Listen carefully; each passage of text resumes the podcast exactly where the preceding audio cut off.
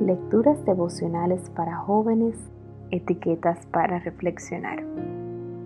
Cortesía del Departamento de Comunicaciones de la Iglesia Adventista del Séptimo Día Cascue, en Santo Domingo, capital de la República Dominicana. En la voz de Maciel Jiménez. Hoy, 21 de enero de 2021, agua en la madrugada.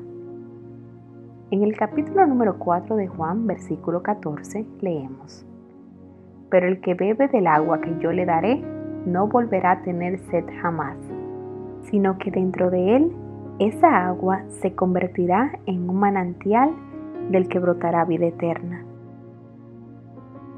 Como algunas madrugadas me despierto con mucha sed, adopté la costumbre de tener una botella de agua al lado de la cama.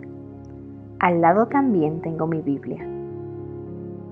Una madrugada desperté con sed y pensé que, ya que estaba despierta, podía comenzar a hacer mi culto más temprano.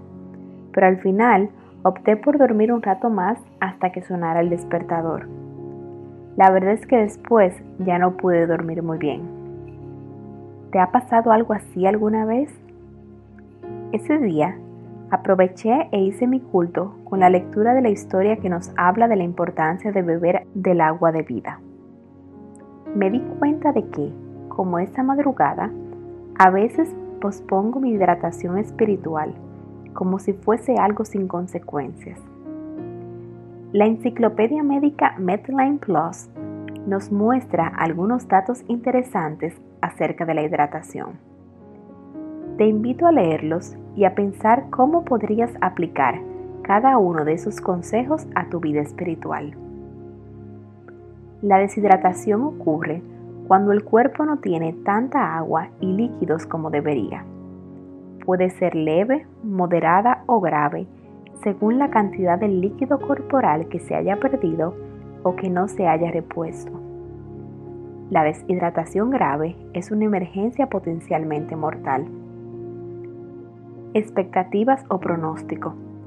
Si nota signos de deshidratación y los trata a tiempo, debe recuperarse completamente. Prevención. Tome mucho líquido todos los días, incluso cuando esté bien de salud. Beba más en tiempo caluroso o si está haciendo ejercicio.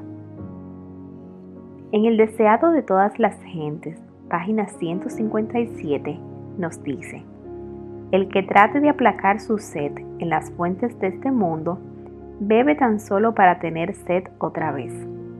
Por todas partes hay hombres que no están satisfechos. Anhelan algo que supla la necesidad del alma. Un solo ser puede satisfacer esa necesidad. Lo que el mundo necesita, el deseado de todas las gentes, es Cristo. La gracia divina que solo Él puede impartir es como agua viva que purifica, refrigera y vigoriza el alma. Prueba a comenzar este día hidratado físico y espiritualmente. Vas a ver que Jesús es mucho más que agua en la madrugada.